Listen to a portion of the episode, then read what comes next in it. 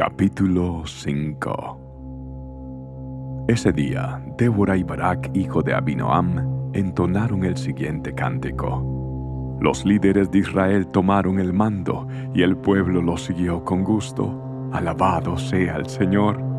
Escuchen ustedes, reyes. Presten atención ustedes, gobernantes poderosos, pues cantaré al Señor, tocaré música para el Señor, Dios de Israel. Señor, cuando saliste de Seir y marchaste por los campos de Don, la tierra tembló y los cielos nublados derramaron lluvias torrenciales. Las montañas temblaron ante la presencia del Señor, Dios del monte Sinaí, ante la presencia del Señor, Dios de Israel. En los días de Sangar, hijo de Anat, y en los días de Jael, la gente evitaba las rutas principales y los viajeros no salían de los caminos sinuosos. Ya quedaba poca gente en las aldeas de Israel, hasta que Débora surgió como una madre para Israel.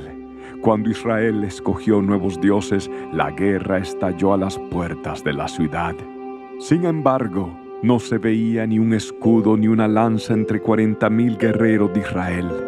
Mi corazón está con los comandantes de Israel, con los que se ofrecieron para la guerra. Alabado sea el Señor.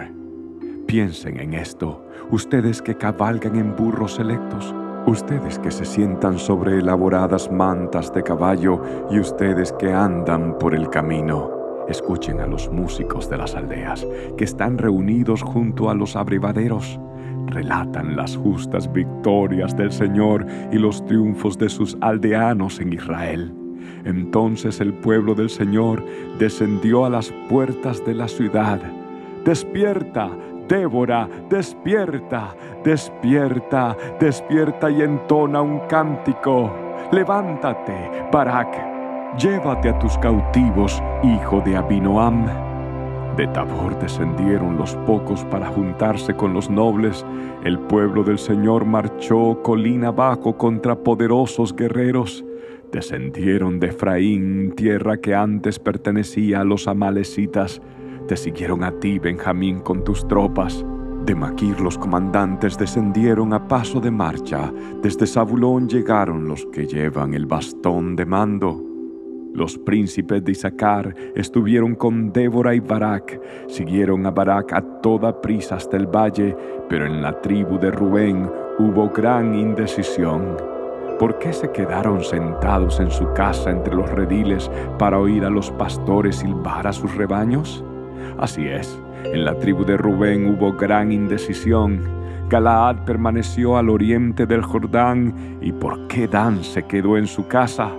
Aser se sentó sin moverse a la orilla del mar y permaneció en sus puertos, pero Zabulón arriesgó la vida, igual que Neftalí, en las alturas del campo de batalla. Los reyes de Canaán llegaron y pelearon en Taanac, cerca de los manantiales de Megiddo, pero no se llevaron tesoros de plata. Desde el cielo lucharon las estrellas, las estrellas en sus órbitas pelearon contra Císara. El río Sison arrasó con ellos ese antiguo torrente llamado Sison. Marcha hacia adelante con valor, alma mía. Luego los cascos de los caballos martillaron el suelo, el galope resonante de los poderosos corceles de Císara.